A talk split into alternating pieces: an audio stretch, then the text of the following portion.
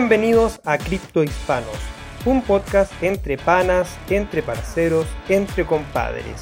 Una conversación amena y distendida para hablar sobre Bitcoin, blockchain, criptomonedas y su adopción en Latinoamérica. Con Javier Bastardo, Alejandro Beltrán y quien les habla, Cristóbal Pereira.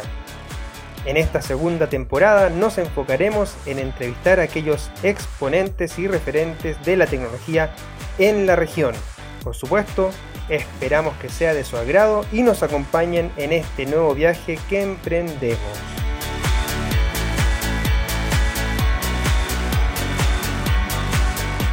Les recordamos que este episodio es traído a ustedes gracias a nuestros sponsors Local Cryptos y Monedero.com. ¿Necesitas cambiar bitcoins por dólares, euros, pesos o bolívares? Usa Local Cryptos, el mercado peer-to-peer -peer más seguro. Local Cryptos es una plataforma sin custodia. Esto quiere decir que no necesitas dejar tus claves privadas en manos de nadie para cambiar tus bitcoins. Otras plataformas son centralizadas y custodiales, lo que las hace blanco de ataques. Solo en 2019 más de 4 millones de dólares en criptos fueron robados por hackers. Con más de 100.000 usuarios y más de 40 formas de pago, Local Cryptos es el mejor lugar para comprar y vender bitcoins. Regístrate ya en localcryptos.com. Monedero.com recibe y envía tus criptomonedas de la manera más sencilla, sin líos ni comisiones.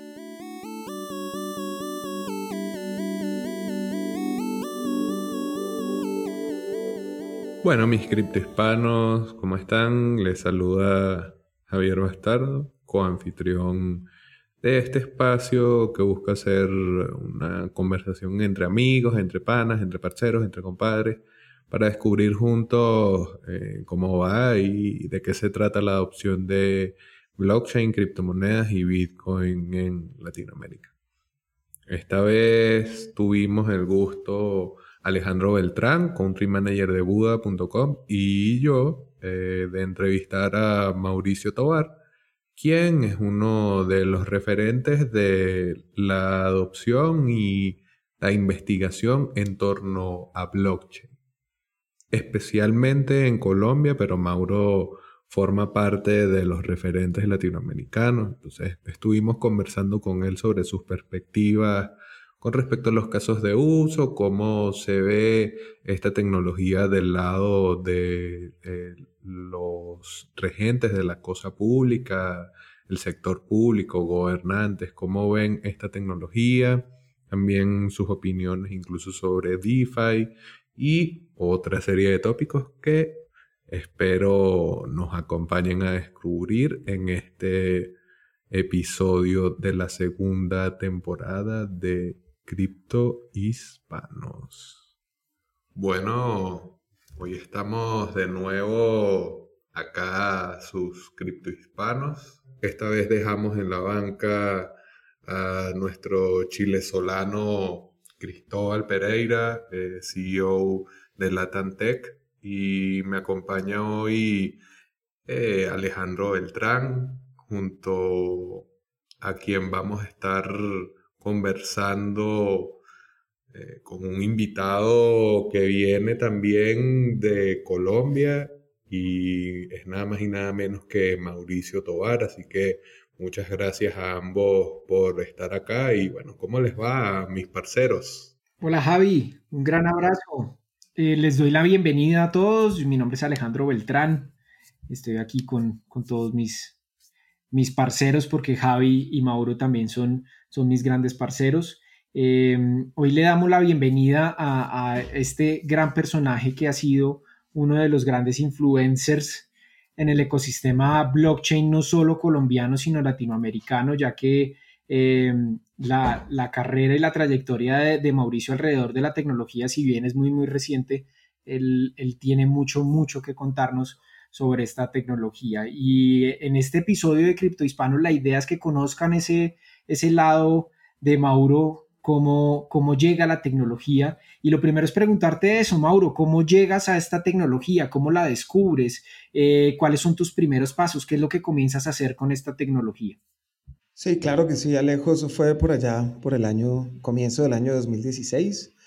Un, primo, digamos, yo, yo he estado metido en el tema de tecnología toda mi carrera, pues estudié ingeniería electrónica y posteriormente empecé con un grupo de investigación y, siempre he estado metido en la, en la tecnología. Y un primo me decía, Mauricio, usted debería ver esto, este tema es de tecnología, pero también es de dinero, el Bitcoin y demás. Y un día coincidió que por unos chats, precisamente de gente que, que habla de tecnología en general, y, por el lado de mi primo, eh, coincidieron dos eventos el mismo día, entonces dije, bueno, voy a ir a escuchar. Y en la mañana fui y, me acuerdo mucho, estaba un argentino de Sapo eh, dando una conferencia sobre Bitcoin y me pareció interesante, pero la verdad es que fue muy confuso para mí y eso que yo trabajo en tecnología y no fue fácil. Entonces decidí ir a la siguiente charla que era en la noche.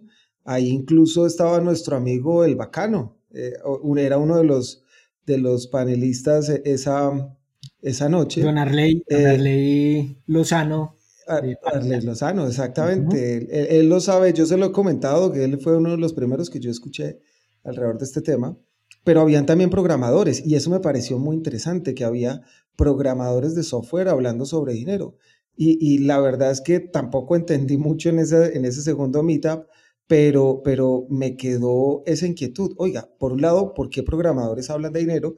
Y segundo, ¿cómo es esto de que, de que hay alguien más creando dinero a excepción de los bancos centrales, que pues uno entiende que son los únicos, o hasta ese momento yo entendía eso, ¿no? Entonces, eh, dejó algo en mí que creo que es lo más interesante y que lo, que más me, más me apasiona, que es aprender. Y empecé a hacerme las preguntas e investigar y a leer y a leer, a leer y me encontré eh, con, con, unas respuestas muy interesantes, digamos. Yo siempre digo que uno no termina de tener todas las respuestas y eso también es lo que lo hace interesante. Pero en ese momento además se me abrieron nuevas preguntas que fue lo que me apasionó a irme metiendo cada vez más hasta el punto de que hoy dedico más del 100% de mi tiempo a explorar las oportunidades que trae Bitcoin, Ethereum, en general la descentralización y, y blockchain. Y, y, a eso me he dedicado. Entonces, básicamente, los primeros pasos fueron hablar con gente del equipo, del grupo de investigación, y, algunos también se empezaron a interesar, algunos desarrolladores, y en la medida que íbamos aprendiendo cosas, las íbamos compartiendo en meetups, y luego empezamos a hacer hackatones con el Ministerio TIC, y luego ya empezamos a hacer proyectos con la alcaldía, con la Agencia Nacional de Tierras, alrededor de implementar la tecnología en el sector público, básicamente para, para ver cómo, esos, cómo esta tecnología podría ayudar en general mayor transparencia y seguridad y que de cierta manera eh, ayude a mejorar la relación entre los servicios de gobierno y los, y los ciudadanos. Y, en esa medida, pues también hemos venido haciendo comunidad con todos ustedes, con muchos amigos en Latinoamérica, y todos los días eh, aprendiendo, compartiendo información, generando proyectos y desarrollando proyectos, y, recientemente pues generando una startup también en el tema. Entonces ha sido un proceso muy bonito donde, donde creo que el hilo conductor, además de la pasión que, que te abre todas las posibilidades de la descentralización, de, por ejemplo, la posibilidad que te abre Bitcoin, de, de, no delegar la propiedad de tu dinero, sino que ser el dueño de tus, de tus fondos, em, pues el, el, hilo conductor para mí ha sido el aprendizaje. El aprender todos los días ha sido lo más lindo que me ha traído esta tecnología. Ok, perfecto. Entonces así ya conocemos eh, el background de Mauro y además de dónde nace el interés. Entonces le debemos al bacano uno de los mejores cerebros que ha ganado esta tecnología y su adopción en la región. Así que bueno, muchas gracias. No le, digamos, no le digamos nada al bacano porque después se Sí, le crecen los unos, mejor dicho. Y a, mi primo y a Jorge Pérez, tengo que darle ah, los créditos. Ah, y a Jorge, sí. Perfecto, a Jorge, del Blockchain Entonces, allí justamente mencionabas eh, que el interés que ha venido surgiendo luego de eso, eh, tu particular interés, me refiero, es en torno a cómo se puede añadir más transparencia, cómo se puede aprovechar eh, las cualidades de estas tecnologías disruptivas para hacer la cosa pública más transparente de cara al ciudadano. Me gustaría ahondar en ese sentido. ¿Cuáles han sido esos proyectos en los que te has involucrado y que consideras que te han permitido alcanzar ese objetivo utilizando esta tecnología? Sí, de acuerdo. Creo que en general, digamos, esos son los proyectos que hemos, que hemos aplicado a la fecha, pero, pero si me preguntas, el mayor motivante ha sido porque me hizo dar, hacer, hacer una pregunta a mí mismo muy importante y es si podemos encontrar una manera diferente y por supuesto mejor de funcionar como sociedad. No solamente alrededor de, cómo funciona, por ejemplo, el, el, dinero y cómo eh, conocemos e interpretamos lo que es el, el dinero y que Bitcoin nos plantea unos paradigmas muy importantes, sino que en general la tecnología también nos permite plantear nuevas formas de organizarnos. Por ejemplo, siempre hemos tenido que confiar, y eso ha sido una cosa positiva a lo largo de muchos siglos, eh, en la construcción y en, y, en, y en la intermediación de instituciones. Y gracias a esas instituciones, en gran manera, tenemos la sociedad que tenemos ahora. Pero, digamos, algunas de esas instituciones al, al acumular poder o datos, ya en la época de los datos, eh, abusan de ellos, abusan de, de, ese poder o abusan de esos datos porque pues detrás hay seres humanos, las instituciones detrás, detrás son seres humanos. Y tener la posibilidad de que una tecnología, en vez de que depositemos la confianza en esas instituciones, podamos depositar la confianza en una tecnología que digamos no tiene esos sesgos, no tiene esos intereses particulares y demás, eh, me parece muy interesante como nuevas formas de organización que podrían ser mejores y más eficientes. Entonces, esa es como la primera motivación. Y ya específicamente en qué proyectos hemos desarrollado con el sector público. El primero fue un piloto muy bonito con, con la Alcaldía Mayor de Bogotá para que tres colegios públicos distritales seleccionaran a sus líderes estudiantiles utilizando pues, contratos inteligentes, blockchain. Y más de 4.000 votos se encuentran ahí registrados y efectivamente esas elecciones se llevaron a cabo. Al siguiente año también se llevaron a cabo elecciones utilizando esos contratos inteligentes en los colegios eh, públicos, de, en, ciertos colegios públicos de Bogotá. Y ese, les, les confieso, fue el proyecto para que nosotros como equipo aprendiéramos. Yo ahí también tengo que hacer un reconocimiento que de cierta manera mi nombre es el que aparece mucho, pero tengo que ser justo y, y, hay unos equipos detrás trabajando en esto que son muy importantes y sin los cuales yo no, yo no podría mostrar estos resultados ni los hubiéramos podido hacer desde, desde la Universidad Nacional. Posteriormente, con el Ministerio TIC, Colciencias y la Agencia Nacional de Tierras, ahora Colciencias es el Ministerio de Ciencia y Tecnología, planeamos un proyecto de investigación para ver si blockchain podría ayudar a mejorar los procesos de registro de propiedad de tierras. Y lo que se hizo en ese momento fue seleccionar solo un caso o un proceso dentro de la Agencia Nacional de Tierras, donde, y ese proceso era el de restitución de tierras, donde básicamente hacíamos una descentralización de los documentos del proceso judicial, del propietario y, del y, de la tierra, los juntábamos a través o los conectábamos a través de un contrato inteligente para relacionarlos y para ingresar información lo que hacíamos era, eh, o lo que se diseñó para asegurar de que el funcionario público que registra la información en la medida de lo posible no registrar información errónea para evitar los problemas del pasado, porque Lastimosamente hay casos donde se ponen de acuerdo funcionarios públicos para cambiar la propiedad eh, de la tierra de una persona a otra. Eh, lo que hicimos fue exigir o, diseñar para que tuvieran que hacer reconocimiento facial, además del usuario y contraseña. Con eso no podrían decir, no, es que me hackearon el usuario y contraseña y pusieron esa información que es errónea, sino que queda la responsabilidad con, su rostro. Eh, seguido a ello hicimos con la Universidad Nacional un proyecto que se está buscando expandir en general, eh, empezó en la Facultad de Ingeniería para eh, registros de, de, certificaciones académicas, esos problemas que tenemos todos los países donde nuestros políticos dicen que tienen un doctorado, una maestría que en realidad no tienen, pero que como empresarios también tenemos que verificar cuando nuestros aspirantes a ser empleados nos presentan su documentación. Y eso es muy difícil de hacer en las universidades, encontrar quién tiene esa información y quién nos puede dar ese certificado. Y básicamente lo que hace la plataforma es sin intermediarios, con un PDF que genera automáticamente un contrato inteligente o con un hash, que es la misma información del PDF, una huella digital de, ese PDF, o un código QR, que es la misma información del hash, se puede verificar a través de una plataforma sin necesidad de intermediarios. Y eh, el año pasado hicimos un proyecto con la Procuraduría General de la Nación con el Foro Económico Mundial y el Centro de Cuarta Revolución Industrial de San Francisco eh, con financiación del Banco Interamericano de Desarrollo para poner todo un proceso de una licitación en, blockchain. Ese fue un piloto eh, para poner una, un proceso, todo un proceso de licitación en, blockchain. También tuvimos ayuda ahí de QuantStamp y de, y de la Universidad de Berkeley.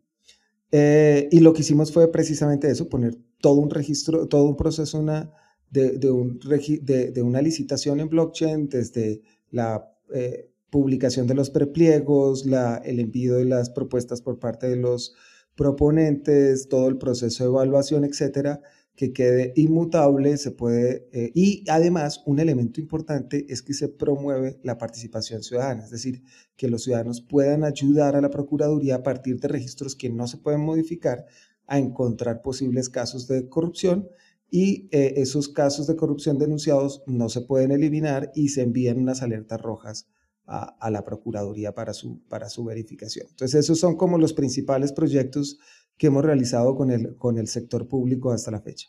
Mauro, desde esa experiencia que tú has tenido, sobre todo este relacionamiento que has construido desde, desde tu formación tecnológica en el Vive Lab, la Universidad Nacional, todo este Inti Colombia, que, que hace parte como todos los desarrollos y interacción con el sector público, eh, en el cual ha sido tu fuerte, no solo desde el lado experimental, sino desde el lado de aplicaciones. Eh, ¿Cómo ves esa, eh, esa percepción que tiene el sector público con respecto a esta tecnología, ya que se han presentado diferentes suspicacias, que blockchain sí, pero criptomonedas no, los formatos, los iniciales de la política que hasta, hasta en estos días muy, muy reciente ya comenzaron a, a, abrir el espacio para los comentarios del, del, proyecto de política pública. ¿Cómo ves ahora el antes y el ahora del, de la percepción del sector público acá en, eh, en Colombia principalmente? Pues digamos, si tienes algunos casos latinoamericanos que nos puedas contar, sería genial, pero en el caso puntual del caso colombiano, ¿cómo ves ahora esa percepción? ¿Ya están mucho más abiertos a la tecnología eh, o todavía siguen siendo muy... Eh, muy precavidos o muy muy suspicaces frente a esto. Sí, yo, yo creo que han habido avances, pero en general las posiciones no han cambiado mucho lastimosamente en, en el tiempo. Bueno, no, no, no, sé, no sabría decir si lastimosamente, porque también se podrían ir hacia peor, ¿no?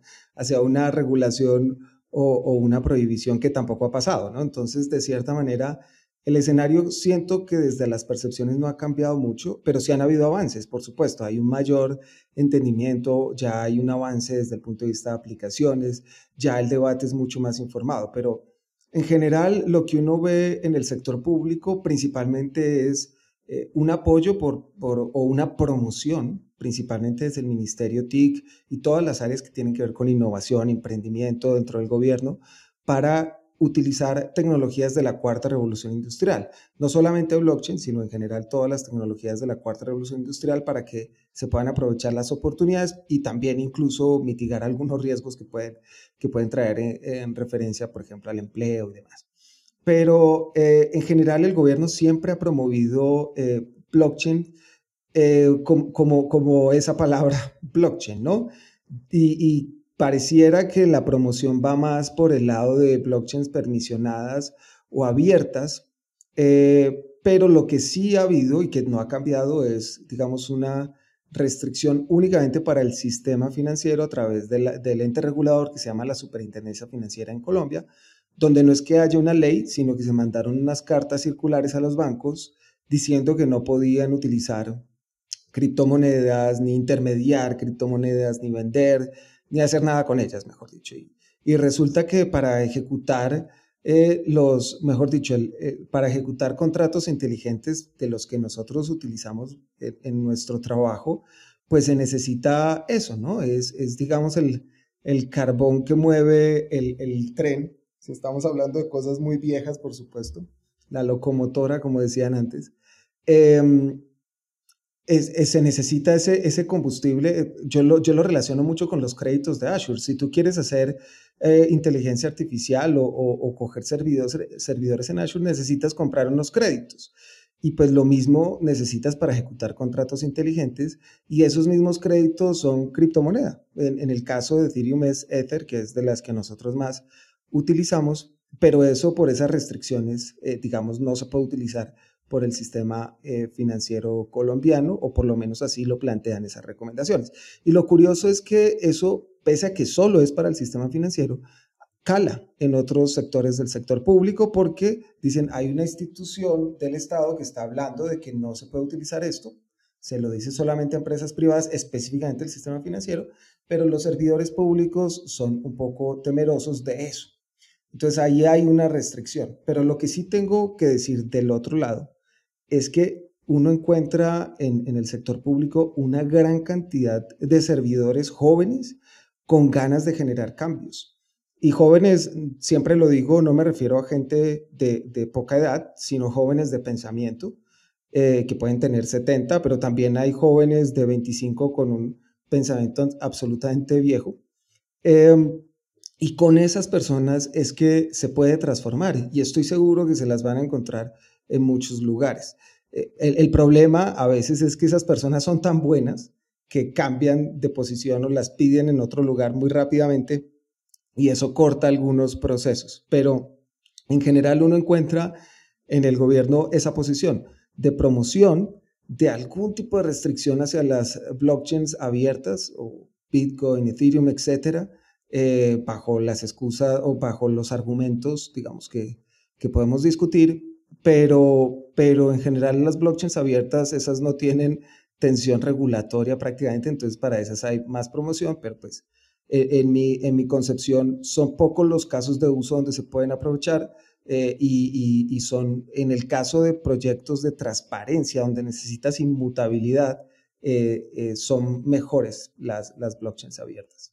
Ok, perfecto. Entonces así también ahí vemos cómo dentro de esa propia experiencia has ido constatando hasta qué punto es plausible aplicar o utilizar o sea lo que sea, implementar eh, blockchain o esta tecnología base como tal eh, para determinados proyectos y en ese mismo sentido pudiésemos ahondar eh, con respecto a la actitud o la receptividad o sé cómo llamarlo, cómo se ha comportado la institución pública frente a la disrupción tecnológica. ¿Te parece que ha habido apertura? ¿Te parece que todavía es muy desconocido y muy temprano? ¿Cuál es tu perspectiva ahí en ese sentido?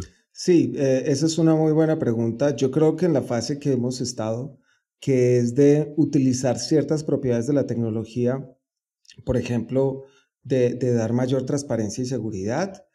En eso, en general, te encuentras, te encuentras muchísima receptividad porque el problema es muy grande de corrupción en Colombia y hay muchos funcionarios que realmente quieren encontrar las diferentes maneras de, de, combatirla y cómo apoyarse en tecnología con ellas. Ahora, a la hora que digas descentralizar, ahí sí hay mucha más tensión. Y creo que esa es la atención que plantean eh, propuestas como la de Bitcoin, ¿no? que descentraliza de cierta manera servicios financieros y también generación de moneda eh, y, casi que le monta una competencia tanto a los bancos privados como a los bancos centrales. Ahí se genera una, una, una tensión. En el momento en que podamos eh, votar con todas las limitaciones que tiene aún, por supuesto, votar a nivel nacional eh, para elecciones de presidente, si es que lo podemos hacer algún día de manera totalmente segura, seguramente que la registraduría va a poner toda su oposición en el, en el caso. Entonces, en ese caso, ya de ir a descentralizar, ahí genera muchísima más tensión. En el momento en que podamos, eh, de que se pudiera plantear o que la ley permitiera competir a esta tecnología con las notarías y que pudiera de alguna manera quitarlas del medio, porque pues en muchos casos las notarías desde mi punto de vista no agregan valor, sino que en general son un punto adicional de burocracia. Eh, en otros no es así, en otros creo que puede, puede generar valor. Pues en ese momento vas a recibir una gran tensión porque estás tratando de descentralizar. Entonces creo que dependiendo de los casos de uso que lleves a cabo, eh, generan tensiones o amores, pero eh, de cierta manera es normal que pase porque la mayoría de tecnologías lo que hace es em, en gran parte sumar a lo que hacen las instituciones y esta, lo que, esta tecnología lo que muchas veces plantea es yo lo puedo hacer mejor que esas instituciones. O si se diseña bien pueden haber mejores servicios para los ciudadanos sin necesidad de esas instituciones y eso genera muchísima tensión.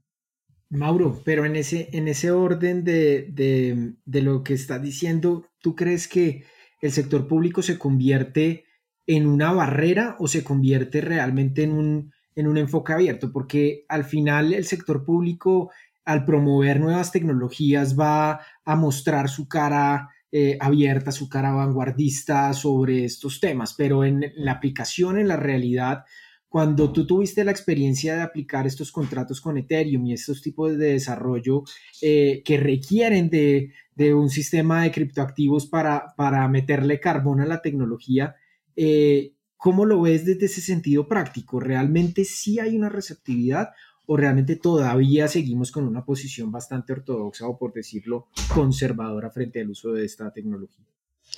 No, yo creo que en Colombia somos bastante conservadores, pero hemos encontrado los aliados que hemos, hemos tenido la fortuna de encontrar gente eh, con muchas ganas de generar cambios, con, mucha, con mucho liderazgo para hacerlo pero, pero hay que decirlo, uno se encuentra con mucha, mucha actitud conservadora y, y en, en, muchas reuniones nos han pedido no utilizar eh, blockchains abiertas, pese a que demostramos que para el caso de uso específico que se está llevando a cabo es, es la mejor opción, pero, pero al final, digamos, e, en el diálogo se han podido llegar a los, a los acuerdos para, para, para el tema. Ahora, yo sí, yo sí veo digamos, la, palabra hackear, ustedes saben, eh, tiene muchas veces mala, mala prensa, pero también, digamos, hackear éticamente es, una cosa muy positiva, es, encontrar nuevas maneras de hacer las cosas para, para bien. Y creo que en ese sentido, eh, creo que somos muchos los que estamos tratando de ayudar a hackear los servicios de gobierno para hacerlos mejores para el ciudadano. Y en ese sentido, eh, la pregunta no debe ser qué es lo mejor del todo para, para la institución, aunque hay que tenerlo en cuenta. No, no hay que, el, primer elemento no es qué es lo mejor para el funcionario público, aunque hay que tenerlo en cuenta. Lo primero debe ser qué es lo mejor para el ciudadano, porque el ciudadano es la razón de ser de cualquier servicio público. Entonces, si esta tecnología plantea mejores servicios sin necesidad de muchos elementos planteados en burocracias y demás, eh, ¿por qué no? y de esa manera hackear el Estado. Entonces, em, sí, desde, desde, la desde la aplicación de blockchains abiertas, eh, lo que les comentaba, de vez en cuando se genera tensión, se abren conversaciones y demás, em, pero también hay que mirarlo desde el otro lado, esto lo hemos discutido mucho con, con Alejo y es que el pasado de Colombia no ayuda, digamos, con todo ese tema del narcotráfico, de las pirámides. Hay mucha prevención y precaución por parte de los reguladores alrededor de, de, que se pueda transferir grandes cantidades de, dinero de manera pseudonónima y demás. Y entonces hay que entender también esa posición y abrir la conversación y construir juntos. Creo que esa es la mejor manera de hacerlo. Desde el, desde el enfoque, desde tu enfoque, mm, digamos, de, de, lo que hemos ya visto del caso colombiano, un poco esas fricciones que ha habido entre entre la tecnología real que es blockchain basada en los principios reales de la red y lo que obviamente se discuten de lo que es una blockchain privada, un nodo privado que resulta ser más una, eh, una famosa DLT que tiene algunas funciones criptográficas basadas en, en blockchain, pero que realmente no cumple con todos esos principios. Eh, desde el enfoque ya latinoamericano y desde tu experiencia a nivel de otros países, inclusive pues Europa, obviamente Estados Unidos, ¿qué, qué, proyectos ves prometedores para, para, mm, eh, para futuro y, qué tipo de, casos eh, has visto interesantes que, se puedan aplicar ya en, la vida real, no solo desde el ente de sector público, sino también a nivel a nivel privado? ¿Qué, has visto muy, muy interesante y prometedor? Sí, digamos, las, las blockchains abiertas o permisionadas, desde mi punto de vista, pueden ser valiosas en los casos, eh, por ejemplo, de altísima transaccionalidad, donde eh, hay casos de uso donde las empresas tienen que hacer una transaccionalidad, por ejemplo, de más de 1.200.000 registros al día. Y cuando tienes esos casos de uso, eh, por un lado, en ninguna red pública te las aguanta, por lo menos de las más usadas, porque claro, las, las, las, las no usadas dicen que no tienen problemas de escalabilidad, pero es porque no, las, no son usadas. Las, las redes de mayor uso tienen problemas de escalabilidad precisamente por su éxito en el uso. Pero si demandas una gran cantidad de transaccionalidad de estas redes, como muchos casos de uso hay en, en, empresas privadas y demás, eh, y en el sector público, pues no, no te aguantan. Y, y, si multiplicas eso por los fees, que además cuando copas la red van para arriba, eh, y tienes 1.200.000 transacciones al día multiplicado por esos fees, pues a veces el plantear armar una red con otros actores de internacionales, con una buena cantidad de, de, nodos, con una gobernanza que garantice que ninguno de ellos tiene el poder de decisión o de veto y demás, puede ser para el sector privado una, una buena alternativa. Y nosotros somos muy abiertos porque además creo que eh, hay que estar abiertos a las diferentes posibilidades y, uno no sabe dónde puede venir innovación. Digamos, eh, desde mi punto de vista, eh, el futuro va a ser, vamos a ir todos a las, a las blockchains abiertas cuando muchos de estos problemas alrededor de privacidad, alrededor de escalabilidad estén solucionados. pero mientras tanto, como lo fue el intranet en su momento y el Internet, que desde mi punto de vista es un, es un símil que se puede utilizar porque también Internet tenía mala fama y tenía problemas de escalabilidad. Recuerden ustedes que nosotros para bajar una foto se veía cómo bajaba casi que línea por línea esa foto y ahora vemos Netflix de 4K todos en nuestras casas. Eh, algo, algo similar pasa entre las blockchains abiertas y, las blockchains em, permisionadas en este momento o las públicas y privadas. Y es que dependiendo del caso de uso, hay casos de uso donde no te lo va a aguantar una, una blockchain privada, hay unos casos de uso donde las empresas por sus acuerdos comerciales no pueden poner información en una blockchain pública. Entonces, eh, ahí en esos casos eh, uno puede explorar esas posibilidades de, de, las blockchains permisionadas.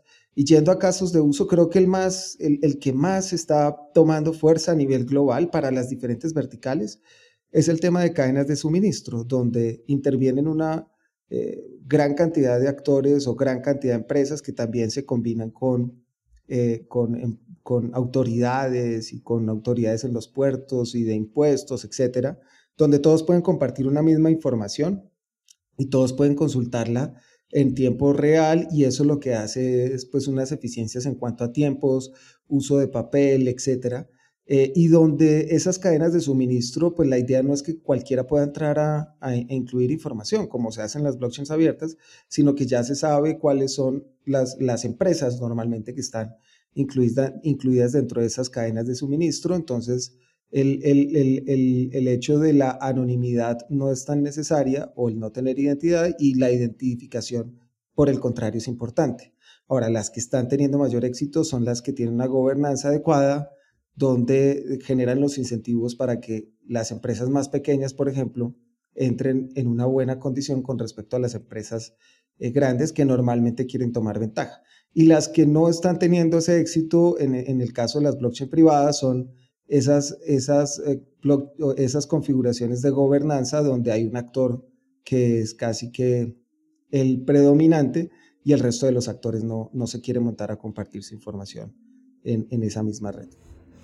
Ok, sabes que para ahondar un poco más en este tema de los casos de uso y ya que mencionabas cuáles serían los que te parece eh, que tienen más relevancia actualmente o que han ganado más tracción, en este caso eh, las cadenas de suministro, ahí pudiésemos eh, examinar un poco la necesidad entonces de si realmente ahí hace falta la disrupción tecnológica, porque el modelo que tú acabas de describir es una federación cerrada y busca mitigar la centralización en ciertos puntos dentro de la decisión, Pero si una empresa dentro de un conglomerado corporativo tiene mayor influencia por capital, por envergadura, etc., eh, la gobernanza hacia abajo, la gobernanza de protocolo que iguala a las empresas ante el protocolo, igual es artificial. O sea, no necesariamente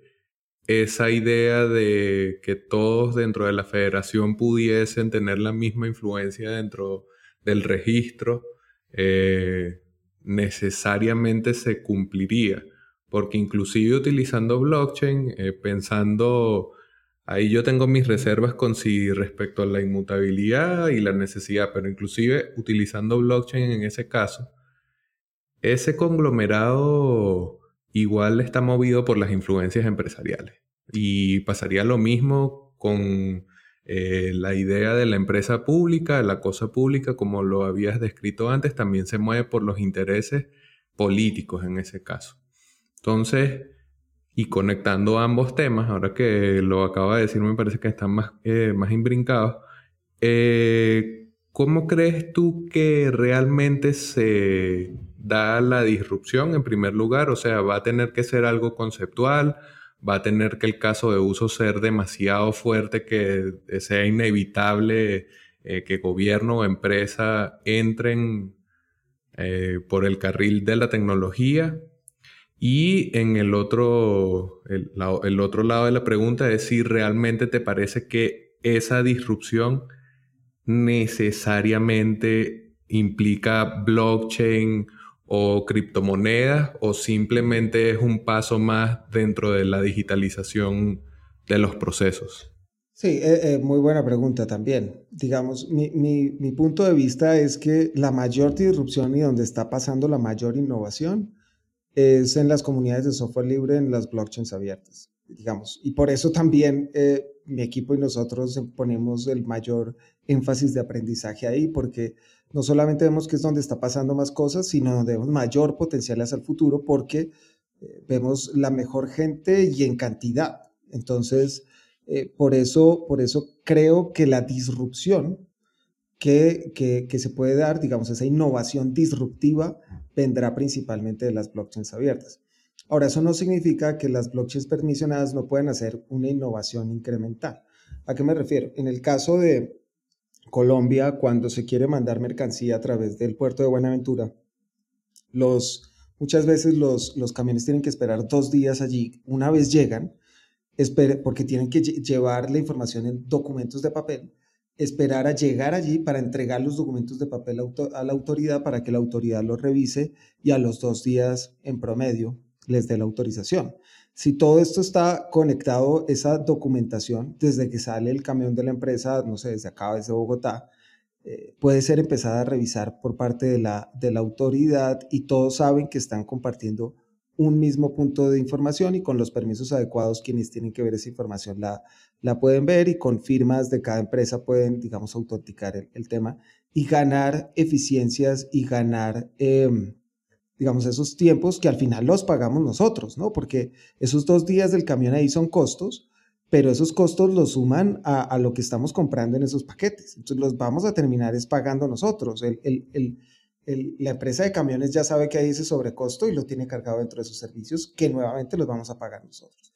Entonces creo que ese tipo de innovaciones incrementales se puede dar, pero lo que tú dices con respecto a la gobernanza es absolutamente cierto. Entonces eh, ahí no podemos asegurar que, eh, que todo lo que esté en el código es lo que define las relaciones de los actores, porque eso por gobernanza puede cambiar.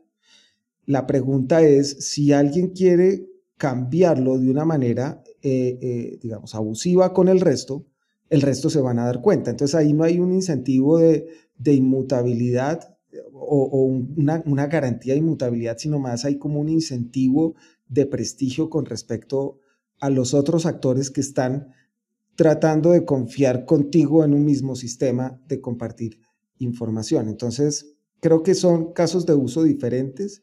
Creo que hay muchos más riesgos en tema de gobernanza, como lo dices en, en blockchains privadas. Creo que no se puede garantizar la inmutabilidad como si se puede hacer con, con las abiertas. Creo que ahí hay innovación, incremental más no radical, porque la radical la veo que está pasando mucho más en las blockchains abiertas. Ahí, hay un punto muy, muy interesante y es como la gobernanza realmente se convierte en un elemento disruptivo eh, porque hay muchas, hay muchas tecnologías y hay muchas soluciones que son innovadoras, pero desde lo disruptivo, desde esa fractura del sistema tradicional a trasladarlo al, a, algo totalmente transformador y totalmente diferente, creo que el, el que ha el que ha generado mayor la discusión ha sido Bitcoin desde, desde, ese punto, ¿no? De cómo fracturar lo que vienes eh, dando en el sistema y cómo lo comienzas a transformar y todo eso. Y yo creo que ahí, ahí es donde entra este nuevo concepto que está hablando todo el mundo y es las famosas DeFi o finanzas descentralizadas o por su eh, concepto en inglés las famosas Decentralized Finance, ¿cierto? ¿Qué piensas de, esta, de, la descentralización que promueven las DeFi? Eh, ¿Realmente sí es un sistema descentralizado o simplemente es una palabra que, termina siendo más comercial ya que desde este enfoque, eh, digamos, las DeFi simplemente por eh, utilizar tecnologías de código abierto se convierten en descentralizadas? ¿Eso es cierto o no es, o realmente se, ha, comenzado a prostituir ese, ese término desde la descentralización. Sí, yo, yo creo que, que, hay que ver que la centralización y descentralización no, no, es un, no es un tema, digamos, lo que hizo Satoshi Nakamoto con Bitcoin, desde mi punto de vista, es la mayor genialidad porque, digamos, él, pasa de ese punto de la centralización a descentralización en pocos meses, cuando decide desaparecer. Em, y, y, básicamente eh, desaparece, digamos, esa posibilidad de un punto central de fallo, no solamente en el código sino, o, en, el, en, el, protocolo, perdón, sino eh, también alrededor de una persona, ¿no? Pero uno también tiene que entender que eso es un proceso, digamos, uno no pasa de un día a otro de centralización a descentralización, sino que es un proceso y estos eh, protocolos de DeFi que creo pueden tener hacia el futuro un potencial muy interesante, más como eh, finanzas abiertas que descentralizadas, porque eh, casi que todos los proyectos aceptan que en este momento y mientras, mientras hay tanta fase experimental, incluso tantos hackeos recientes, ellos tienen que de alguna manera poder intervenir el protocolo en el caso de emergencia, pues porque la gente está poniendo millones de dólares en ellos y, y al momento de un ataque ellos se escudan en que necesitan tener algo para poder proteger los fondos de, las personas que están poniéndose ahí. Eso no significa que hacia el futuro esos puntos de control no se puedan eh, quitar y, realmente buscar una descentralización más, más eh, fuerte. Pero por ahora creo que son finanzas abiertas. Eso es muy interesante porque cualquiera puede ir a, a pedir préstamos, a hacer préstamos sin necesidad de ningún estudio de documentos ni absolutamente nada, aunque sí tienes que tener un elemento fundamental que son criptomonedas, que ya es una, una barrera de entrada. Pero sí, eh, digamos, esa es la parte, creo que hay muchos elementos positivos y que tenemos que estar muy abiertos en ese tema de las DeFi, pero en la foto al día de hoy hay, hay digamos, dos elementos que me preocupan eh, mucho, pero que hacia el futuro también hay que ver eh, qué soluciones aparecen. Uno es que pareciera que estuviéramos replicando muchas de las malas prácticas que siempre hemos criticado del sistema bancario. Por ejemplo, eh, el hecho de que en Compound haya em, bloqueados o puestos en los contratos inteligentes más DAI, que, es, digamos, esta moneda estable de MakerDAO, de la que ha generado DAI, porque básicamente están por métodos financieros sumando y, multiplicando cada vez que alguien hace, hace esos préstamos, eh, pues me parece algo que, que siempre le hemos criticado al sistema bancario que, no nos ha parecido correcto, pero ahora nos parece correcto de alguna manera. Incluso hoy veía un análisis de cuánto de los datos reales que, que, una persona hizo el análisis de cuántos datos, cuánta plata realmente hay en los contratos inteligentes de las DeFi. Y lo que dice eh, DeFi Pools es de seis, un poco más de 6 billones, pero él hace un análisis donde no supera 3.7 billones porque precisamente hay esa contablemente se, se, vuelven a contar esas, esas criptomonedas. Y el otro, la otra pregunta que me estoy haciendo muy fuerte es, eh, con la foto de hoy, es a quién se quiere ayudar con estas finanzas abiertas, porque básicamente la, la utilización de, de, de, un sistema como de incentivar la traída de usuarios que se llama Yield Farming, lo que ha hecho es que las comisiones de, de, Ethereum, que es donde se están desarrollando más estas aplicaciones, eh, alcancen valores de 50 dólares o más por transacción. Y, y, llevemos eso a 5 dólares, para que no seamos tan exagerados, porque no siempre han sido 50 dólares. Llevemos eso a 2 dólares. Pero si yo por hacer una transacción tengo que pagar 2 dólares, esto realmente va a llegarle a las personas que queremos ayudar, que son personas que realmente no tienen acceso, o vamos a, o estos sistemas lo que están haciendo es darle financiación a personas que ya tienen muchísimo capital. Entonces también podríamos pensar, no, esto, esto puede ser una, una etapa, una etapa mientras, mientras tenemos mucho, mucho capital y después los fees van a bajar y ahí sí va a poder entrar la gente del común que queremos ayudar, etcétera y demás. Pero, pero la pregunta es si en, realmente en el ecosistema hay esa visión hacia futuro y no estoy tan seguro por, las conversaciones que veo. O sea, estamos hablando de que hoy en día no hablamos, o de pronto no, en todos los proyectos, pero sí hay varios proyectos que primero que todo no son descentralizados y en algunos casos no son incluyentes como los principios eh, básicos de, las blockchains que realmente son, son descentralizadas desde, desde su código. Falta mucho desde esta etapa que consideramos experimental y que pues obviamente eh, suena muy prometedora desde, desde, desde las tecnologías de código abierto. Eh, y lo que tú dices es, es muy cierto, el tema de, pues son más finanzas abiertas, más finanzas de cómo se utiliza eh, estas nuevas tecnologías para, para incluir, pero desde esta etapa experimental ha tenido como ciertos, no, no, diría desaciertos, pero sí todavía no llegan a ese punto ideal de considerarse finanzas realmente descentralizadas, ¿cierto? Y, sobre todo que no veo que nadie se esté haciendo esas preguntas, es decir, todo el mundo está hablando de cuántos X hace tal token y que hizo 10X y 20X y 30X, y eso a quién ayuda, y, y eso en qué se sustenta, y qué, y qué valor está generando para quién. Entonces, mi preocupación no es tanto que se esté dando, sino que en general no veo ese tipo de conversaciones de, no, estamos atendiendo a quienes queremos atender o, a quien el discurso al comienzo dijo que queríamos atender, ¿no?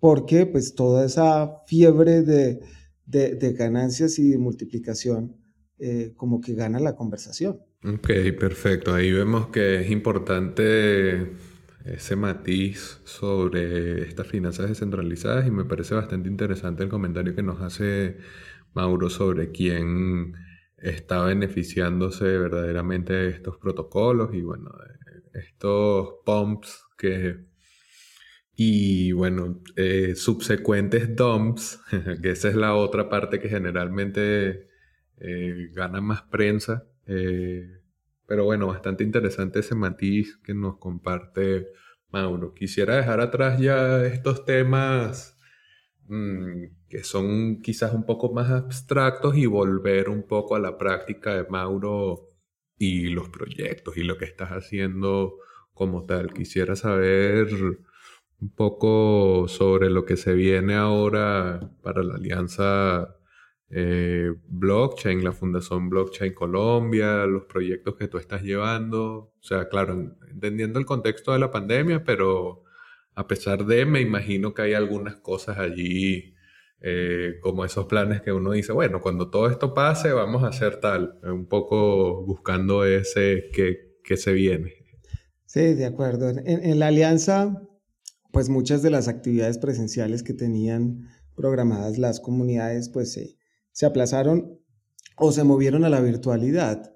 Eh, y en ese sentido, eh, creamos un espacio que, les cuento, nació eh, en, como una iniciativa porque en, las reuniones de la alianza, que son todos los viernes, muchas veces dábamos unas discusiones muy interesantes, pero allá hay personas que tienen unos análisis no solamente de la tecnología, sino también de, de economía, de temas sociales, del tema de la libertad. Y, pues, teníamos unos puntos en la agenda, pero era inevitable con, con, con, con, esas conversaciones y esas personas que conocen tanto en el tema, irnos por, por analizar muy a profundidad muchos temas. Y entonces cuando empezó la, la, la, pandemia dijimos, ¿por qué no hacemos un espacio donde hagamos públicos estas conversaciones? Y ese fue un pensamiento que tuvimos de, esto, esto realmente podría enriquecer mucho y simplemente las podemos compartir ya no entre un grupo de personas, sino en general. Eh, que, que, cualquier persona que quiera seguir estos, estos análisis lo pueda hacer. Y además podemos invitar a, a otras personas que son referentes eh, y allí pues hemos tenido, tenemos, hemos tenido a ti Javier y próximamente estoy seguro vamos a tener a Alejo también haciendo análisis, pero hemos tenido la fortuna de contar con los referentes más importantes de Latinoamérica en los diferentes temas. Hemos explorado, creo que llevamos 18 programas o algo así. Y si, me preguntan, ese espacio se convirtió, así como, este tipo de podcast, como el espacio de compartir, de aprender, de investigar un poco más sobre los temas, de poner un poco de picante, porque normalmente como todos somos del, mundo blockchain, entonces todo el mundo tira para el mismo lado, ¿no? Pese, pese a que, pues obviamente hay diferencias entre los diferentes eh, eh, proyectos y demás, pero en general cuando pones un tema de identidad digital descentralizada, entonces hacen los invitados y todo el mundo tira que va a ser la innovación radical del mundo. Y lo que también trato de poner en ese programa es la otra versión, ¿no? Oiga, pero hay quienes dicen que esto no va a pasar porque esto y esto, esto, ¿usted qué opina? Como para darle un poquitico de, equilibrio. Y, y, realmente lo que he aprendido, me encanta los viernes de la mañana hacer ese programa con Rosín, con Rodolfo, con Alex y con todos los invitados que hemos tenido, porque es un proceso, es un, es un espacio de aprender y lo que les decía, nada más rico en la vida que todos los días levantarse y pensar que uno va a aprender algo nuevo y al final del día darse cuenta de eso. Entonces eso es bien interesante. También en la alianza próximamente se van a presentar unos informes de interés de Latinoamérica. No puedo chiviar, eh, pues porque hay personas que han venido trabajando mucho en ese tema y hay instituciones detrás. Entonces debo esperar a que ellos eh, hagan el, el, anuncio. Y en el tema de, de Blockchain Colombia creo que tenemos un, un hito bien interesante para el próximo año y estamos programando algunas actividades alrededor de ese tema que es DEFCON y que creo que va a ser un evento muy, o sea, un, evento que va a ser detonador en el país, evidentemente si la pandemia lo, lo permite, pero que ya ellos, la Fundación Ethereum eh, anunció Bogotá como, como la sede de DEFCON 6 y entonces muchas de las actividades están siendo eh, enfocadas en, en precisamente eso, cómo apoyar para que el evento tenga mayor difusión, cómo apoyar para que eh, las comunidades nos podamos preparar mejor desde el punto de vista de formación, que las startups podamos llegar a aprovechar más ese evento en vez de llegar a que la gente llegue a preguntar qué es blockchain, que ya sepan qué es y que lleguen a hacer negocios porque pues viene, viene todo el mundo, eh, eh, básicamente, principalmente el ecosistema Ethereum, pero vienen también de, de Bitcoin, vienen de Hyperledger, vienen de Quorum, vienen de todos los ecosistemas porque este es el, el evento de blockchain más importante de desarrolladores a nivel eh, global. Entonces, eso bien importante. También estamos abriendo nuevamente la discusión y queremos ponerla en, los próximos meses alrededor del tema de la regulación de los exchanges para, primero, darle mayor protección a los usuarios y segundo, para dar una señal clara a, a los inversionistas que quisieran atender o venir al país y para eso, pues, Estamos trabajando en conjunto varias, eh, con varias asociaciones desde Blockchain Colombia y también con, con personas del Congreso de la República, como el congresista o representante de la Cámara, Mauricio Toro, que está liderando un proyecto de ley en ese sentido. Y la idea es un poco abrir la discusión alrededor del tema, escuchar a todos los actores, queremos promover un diálogo abierto que permita encontrar puntos de encuentro en argumentos, no simplemente en supuestos o en o en mala prensa o también en simplemente eh, ideologías que también de nuestro lado creemos que son eh, argumentos suficientemente fuertes y realmente hay que encontrar esos puntos de, de, de, unión para poder construir lo mejor desde el punto de vista regulatorio en los casos de uso de la tecnología, no específicamente en la tecnología, porque yo considero que la tecnología no debe, no debe tener ningún intento de regulación. Entonces, eh, creo que en eso vamos a estar principalmente desde la alianza y desde la fundación y por supuesto ahí la, la invitación a construir por parte de todos. Mauro, muy, muy interesante todos los proyectos que, que, se tienen, esas perspectivas desde, desde la alianza y desde la Fundación Blockchain Colombia y, y pues obviamente tú que, que eres eh, eh, el gran líder que, que, ha llevado mm, grandes proyectos adelante, ha, promovido también los espacios como es el Centro de la Cuarta Revolución Industrial también, eh, que si bien es una iniciativa de gobierno, gracias a, a, a tus conocimientos y, a todo esto, pues se logra, se logra avanzar en, en, una línea en la que las nuevas tecnologías, no solo blockchain, sino las, las, las principales tecnologías de la cuarta revolución industrial eh, toman vuelo eh, y, Colombia pues comienza a, a, ser, no sé si protagonista, pero sí eh, un país en el, que, en el que ya se puede hablar de esto. ¿Cómo te imaginas el, el futuro cómo se imagina Mauricio Tobar el futuro de, Bitcoin y, blockchain, eh, apostándole un poco a lo que ves desde el lado de Ethereum, ¿no? Ethereum con, todos estos cambios, Ethereum 2.0, eh, esta gobernabilidad que ya se ha discutido o se ha polemizado desde el lado de la descentralización y obviamente todos los proyectos DeFi que están que están montados sobre, sobre Ethereum. ¿Cuál, crees que es eh, el futuro? ¿Es un futuro incierto? ¿Es un futuro prometedor? Eh, desde Bitcoin también, obviamente Bitcoin es, nuestro, primer, eh, nuestro primer referente. ¿Cómo ves ese futuro? Yo estoy seguro de que no tengo ni idea de qué es lo que va a pasar, porque si ustedes, si ustedes se ponen a, a, a pensar hasta hace un año y medio, dos años, no, no nos imaginábamos de que iba a, que iba a haber la posibilidad de tener eh, cosas como las que estamos viendo durante los últimos meses alrededor de, de, las DeFi. Eso, digamos, desde mi punto de vista, no, no, es que no estuviera planteado dentro de las posibilidades, pero ha sido un poco sorprendente. Creo que tampoco nos esperábamos una pandemia que, que, que no sabemos qué va a ser eh, o qué implicaciones va a tener que los gobiernos estén eh, imprimiendo dinero como nunca antes en la historia y cuál va a ser el rol de, de, por primera vez los usuarios van a tener opciones diferentes, van a tener Bitcoin, eh, que pues creo que es en, en, la, primera criptomoneda, pero no podemos dejar a un lado que van a tener opciones de monedas de Banco Central y que van a tener las opciones de Libra y que van a tener las stable coins también, como, como DAI y muchas otras que hay ya por ahí en el, en el mercado. Entonces, eh, es, es, es un futuro que con todas esas opciones no sabemos qué, va a pasar. No, no, pues eh, estamos viendo caídas del segundo semestre de los productos internos brutos de en general todos los países a nivel global de dos dígitos. ¿Eso qué implicaciones va a tener combinado con esa impresión de dinero en los próximos tres años? Es que no lo sabemos. Y cómo blockchain va a entrar a jugar un papel ahí, cómo Bitcoin va a entrar a jugar un papel ahí, lo podemos especular, pero creo que al final, dentro de dos años, es como hoy mirando dos años atrás y decir los casos de uso de hoy o las implicaciones que ha tenido esta tecnología hoy no, no, no, no la imaginábamos hace dos años. Y creo que en dos años vamos a estar mirando hacia lo que es hoy y también vamos a, decir, yo no pensé que fuéramos por acá, no pensé que esto fuera a pasar, no pensé que esto se fuera a dar. Y creo que la constante cada vez más es el cambio y, y predecir o decir qué va a pasar es muy difícil. Ahora, lo que, eso no quiere decir que cada uno no pueda construir o ayudar a construir el futuro que se quiere en, estos temas.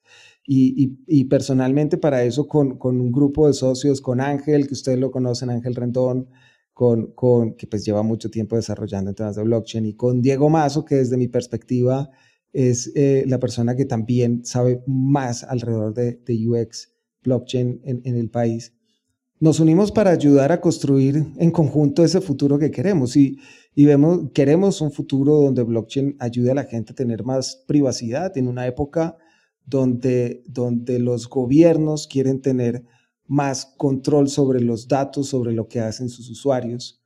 Y, y, en un, y en una época donde las empresas privadas o las grandes big tech también están convirtiendo algo muy bueno que era el análisis de los datos para beneficio de los usuarios, eh, casi que en contra de los mismos, porque pues si ustedes ven el, el tema de Cambridge Analytica con Facebook y también cómo los análisis de datos están haciendo cambios en el comportamiento de la gente simplemente para comprar productos.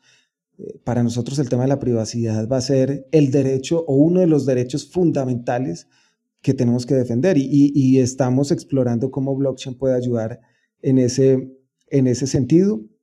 También creemos que todo el tema de, de, la seguridad es fundamental y que también hacia el futuro, no, no, me, no me refiero a seguridad de armas, sino digamos, esa, esa seguridad y esa confianza de que lo que estás haciendo o, de que los procesos que están haciendo o que realizas día a día son transparentes, son seguros, etcétera.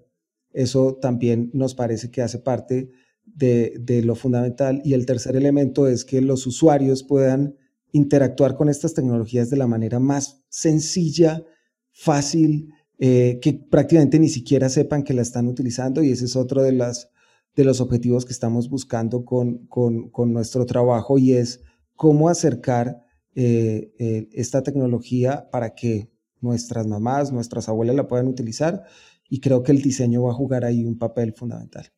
Ahí Ahí, digamos, respondiendo, respondiendo esa pregunta, resumimos que más que Mauro se imagine un futuro sobre la tecnología, al menos sí espera que se abra la discusión sobre temas tan fundamentales como la privacidad, la seguridad de la información y la experiencia que debe tener un usuario alrededor del uso de la tecnología blockchain, algo, algo muy parecido a que, así como en el correo electrónico no sabemos cómo funciona, pero sabemos que funciona y no, y no entendemos cómo funciona, tal vez no nos importe también lo mismo con blockchain. Y creo que eh, en el caso de, la respuesta es muy, muy claro que, el, objetivo para, para, Mauro Tobar es que se abra esa discusión para que la tecnología realmente tenga eh, un, potencial aún mayor, ¿cierto?